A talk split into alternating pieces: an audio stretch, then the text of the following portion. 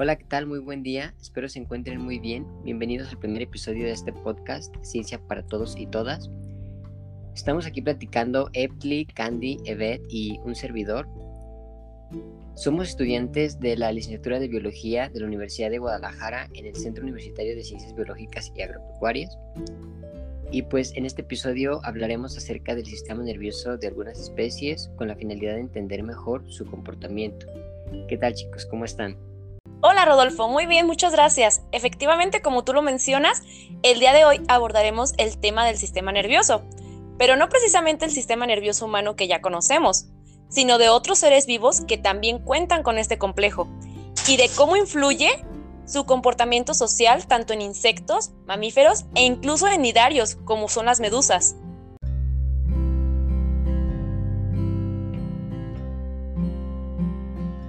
Pues sí, como dijo Candy, vamos a, ver diversos sistemas nerviosos en este podcast. Y yo pues antes que nada los quiero saludar a todos los espectadores. Y pues sí, como bien lo dijo Rodolfo y Candy, vamos a hablar tanto de un aspecto neurológico en su comportamiento, pero no solo en insectos, sino que también tenemos temas también de animales marinos. ¿O no es así, Eve? Así es. Eh, una de las especies que vamos a abordar en cuestión a animales una, una especie de medusa que es bastante interesante. Se llama Casiope. Va, excelente. Este, pues bueno, este, yo quisiera comenzar compartiendo con ustedes algo que me ha parecido muy interesante en lo que respecta a Cataglyphis fortis, una especie de hormigas este, desérticas. ¿Alguna vez se han preguntado cómo es que las hormigas saben cómo regresar, por ejemplo, al hormiguero después de alejarse varios metros de él? ¿Será porque liberan feromonas o, ellas alcanzan como a quizás olerlas? Yo, yo realmente nunca lo había pensado. Mm, pues he leído y he visto en algunos documentales que ellas seguían por feromonas, como lo menciona Edley, pero en ciencia cierta no estoy muy segura de eso. Pues, este, sí, o sea, realmente sí utilizan este mecanismo de feromonas para comunicarse entre ellas, aunque esto que les voy a comentar no, no incluye realmente tanto a las feromonas. Este, pero bueno, es algo muy interesante. Resulta que, pues bueno, unos investigadores de la Universidad de Zurich en Suiza realizaron unos experimentos en donde observaron que las hormigas realizan un proceso llamado integración de la ruta este, que consiste en que cada punto de, del plano en donde se ubique la hormiga respecto a su nido, pues modifica la ruta recorrida por un recorrido en línea recta. Dicho de otra manera, este, crean como un vector en donde en el origen del plano se ubica el hormiguero y en el otro extremo la hormiga, permitiéndole de esta manera regresar de manera más directa. Esto si viéramos el movimiento este, de la hormiga en un plano cartesiano en un plano XY, este, donde el, punto de origen es precisamente el origen del plano y el, lugar donde se encuentra la hormiga pues sería cualquier otro punto dentro del mismo plano. Sí, efectivamente, como, como tú lo comentas, Rodo, lo, bueno, los diferentes tipos de insectos utilizan diferentes mecanismos para poder comunicarse en su colonia, porque como sabemos, estos insectos son sociales, ya que viven en una colonia. Y esto es más utilizado por los insectos. Esto es porque poseen una extraordinaria adaptación al medio para poder establecer como sus pautas de conducta. Esto ha permitido que en la evolución de estos insectos, que tiene cerca de 400 millones de años, constituya que sean sociales. Es decir, esto es que viven en un sistema de comunidades jerárquicas, como lo comentó Rodo, y esto es un gran éxito evolutivo para este tipo de insectos, porque en estas comunidades jerárquicas, pues como con su comportamiento social, ellas pueden tener diversas actividades que se las distribuyen entre cada uno de los insectos o en este caso las hormigas. Por ejemplo, puede ser de protección o si no, como lo comentó Rodo, son la participación de algunas feromonas para que ellas puedan comunicarse de esta manera o si no, también se pueden comunicar de una manera táctil marcando sus trayectos, como lo comentó Rodo, para llegar a su colonia.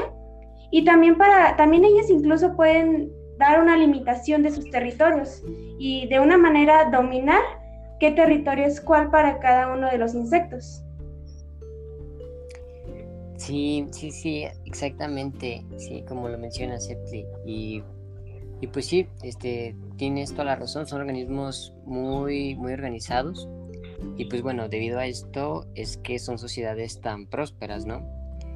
Y pues sí, también este, tienden a ser muy territoriales, ya que pues incluso se ha observado que em, se han observado ciertos patrones de agresividad cuando algunas hormigas ajenas a la colonia se acercan al nido.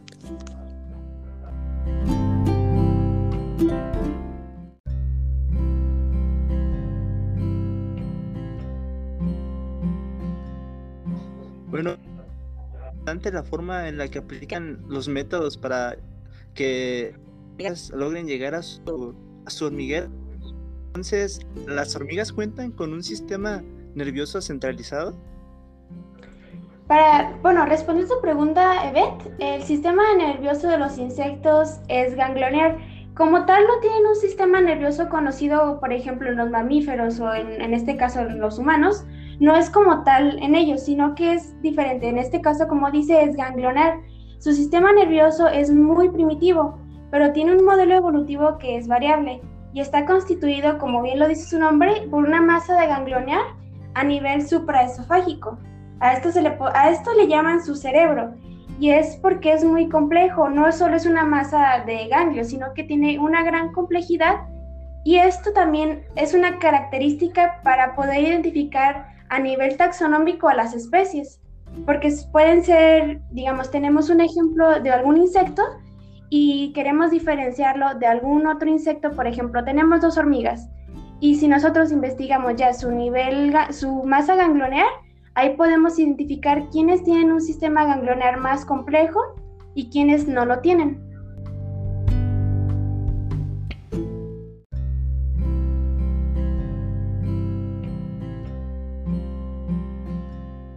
Interesante cómo el proceso evolutivo pues de las hormigas las ha dotado de esos rasgos y esas funciones que las hacen tan eficientes y también son a la vez complejas. Eso que mencionan en realidad con las hormigas me hace pensar en las abejas, ya que tienen un comportamiento muy similar. Entre las abejas y el proceso de elegir eh, de una colmena, se reduce las interacciones de las abejas exploradoras, no sé si han escuchado en referencia a eso, que se comunican sus descubrimientos a través de una exhibición visual y a, y a meneos corporales. Esto según un estudio de la Universidad de Sheffield en el Reino Unido, que fue objeto de estudio eh, el comportamiento de estas colonias de abejas. No sé si alguien ha escuchado en referencia a esto. Este sí, sí, yo sí, yo sí había escuchado algo relacionado y pues me parece muy interesante pues lo que mencionas, Candy, porque yo no había pensado en lo parecidas que son las abejas. Y pues si los comparamos con las, las comparamos con las hormigas pues también son organismos muy sociales y muy organizados. Este, también se organizan mediante jerarquías. Cada abeja tiene un rol específico y ahora sí que ahora que lo mencionas pues sí son organismos muy muy parecidos. Sí, pues como lo menciona Rodo, son insectos que son sociales. Y en el estudio entomológico, la sociabilidad es un tema bastante interesante porque estamos hablando, en este caso, de la manera en la que se comportan o sus mecanismos para mantener a la colonia, no solo protegerla, sino que alimentarla y poder reproducirse. Por ejemplo, ya hablando de las abejas, este, su comunicación, pues sabemos que los insectos no emiten sonidos como un mamífero, sino que ellos pueden tener mecanismos de comunicación como la trasofalaxia, que consiste en el intercambio de alimento de un individuo a otro individuo. Y tienen también contacto por medio de sus antenas, también ahí se pueden comunicar solicitando alimento o para poder distribuirse el trabajo que van a, realizar estos insectos. Y como sabemos, las abejas también se van a distribuir el trabajo. Como sabemos, creo que las abejas las podemos definir en una sola palabra como trabajadoras. Y esto es porque ellas se van a distribuir todo su trabajo, tanto para la recolecta del polen, como habrá quienes van a decir, tú te vas a dedicar a la construcción del panal. Y esto va ligado a cómo los insectos van a aprender y a, a saber qué información van a guardar o qué es lo que tienen que hacer. Y esta información de qué es lo que les va a tocar hacer la guardan en una parte que se llama lóbulo vertical primitivo, que son como huellas nerviosas donde ellas van a saber, donde ellas van a guardar como esta información de a dónde debo de caminar o qué es lo que debo de hacer. Es como la manera de reconocer y memorizar por parte de los insectos. Wow, es, es muy impresionante la información que hasta el momento pues han compartido. Es impresionante cómo animales pues tan pequeños, las hormigas o las abejas, llegan a tener sistemas tan complejos que las hacen actuar de una u otra forma. Pero hay ciertos animales que por su apariencia pensar que no son algo más allá de lo que se ve. Es un ejemplo perfecto de esto, pues al ser una medusa, su aspecto como de bolsa de plástico que se queda varada en el océano hace creer que no tiene funciones pues complejas,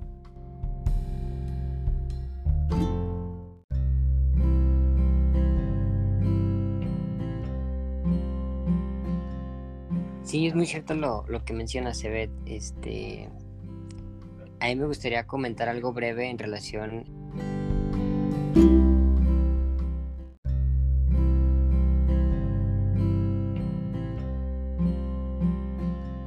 de a qué se le conoce como sistema nervioso y de cómo está conformado morfológicamente. Este, pues se sabe que, como cualquier otro sistema, es un conjunto de células y órganos que tienen una función específica. En, en este caso, sus funciones son recibir y procesar toda la información que proviene tanto del interior del cuerpo, tanto como de su entorno, ¿no? Y pues con el fin de regular el funcionamiento de, de los demás órganos y sistemas este, a los que está conectado. Y pues bueno, en cuestión morfológica, pues no todos los sistemas nerviosos de los animales son iguales, ya que existen, este, como, como el ejemplo que, que tú dabas, se ve, el de los cenidarios, este, moluscos, cordados y pues algunos artrópodos. Sí, pues aquí como, como nos mencionó Rodo, no todas las especies pues ya estamos eh, observando y sabiendo que no comparten el mismo sistema nervioso. Por ejemplo, ya vimos que en los artrópodos tienen una parte ganglionar y que se va a dividir en diferentes partes y ahí va a suceder todo su labor de coordinación, de identificación, de hasta incluso de movimiento de sus piezas bucales o de movimiento de sus antenas o patas. Pero, por ejemplo, tenemos cosas muy diferentes ah, y sistemas nerviosos muy diferentes comparándolo con mamíferos. Pero, por ejemplo, en el caso de las medusas que nos mencionas, ¿Sabes cómo está formado su sistema nervioso? Bueno, en relación a eso, el sistema nervioso en lo que son las medusas o los nidarios, eh, su sistema o red de neuronas es un sistema que no está realizado. hay una ausencia de cerebro, entonces se le conoce a ese sistema como un sistema primitivo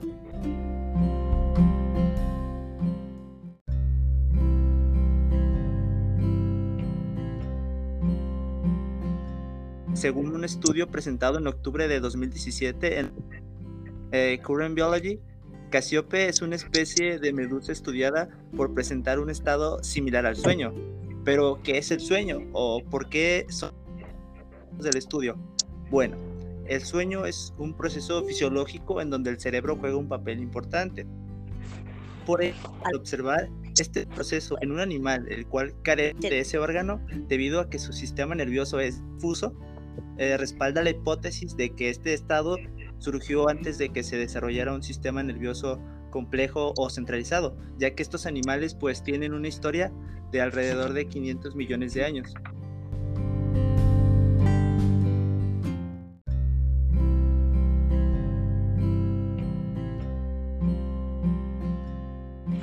Ah, pues este suena muy muy interesante eso que, nos platicas, ver y pues sí nos deja mucho en que sí nos da mucho para pensar vaya pues a pesar de que como ya lo mencionaste su sistema nervioso es muy primitivo y no está centralizado pues sí son capaces de formar un ciclo circadiano en donde pues hay un periodo de descanso y un periodo de, de actividad de pues sí de actividad podemos llamarle. Y pues el hecho de que un organismo este sea capaz de computar, por dicho, por decirlo de alguna manera, este, información recibida por el medio, pues nos habla de la complejidad del organismo en sí.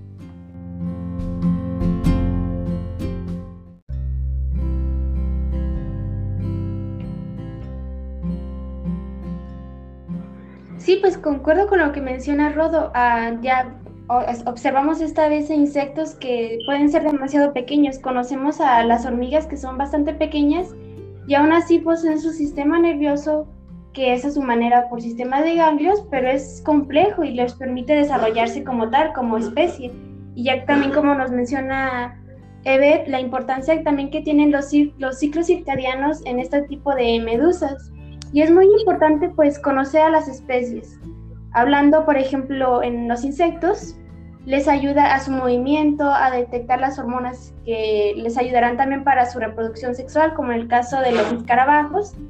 Y pues es, pues son, funciones que les ayudan a poder desarrollarse a cada uno de estos especies e individuos por parte de sus sentidos y no solo es como hablar de, ah, es su cerebro y tal cual es así, no, sino que todo ese cerebro o su sistema de ganglios va a formar cada actividad para este eh, insecto o especie y va a tener cierta dominancia o importancia incluso hablando evolutivamente.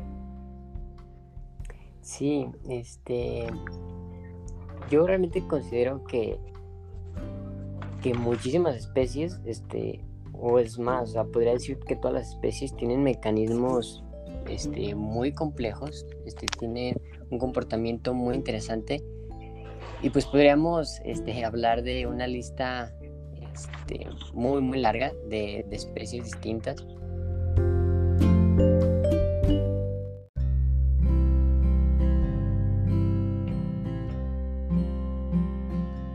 Y pues no, termina, no terminaríamos nunca. Exactamente.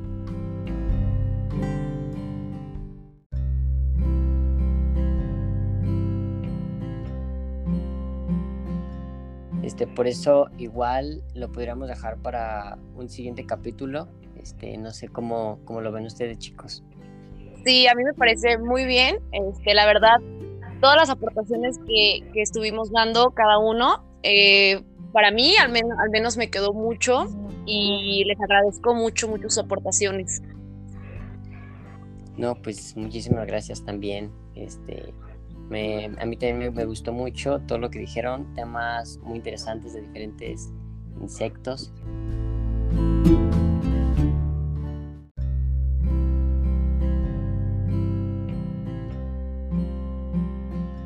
Así que pues bueno, hasta aquí el episodio del día de hoy. Espero, esperamos que les haya gustado y pues nos vemos en el siguiente episodio.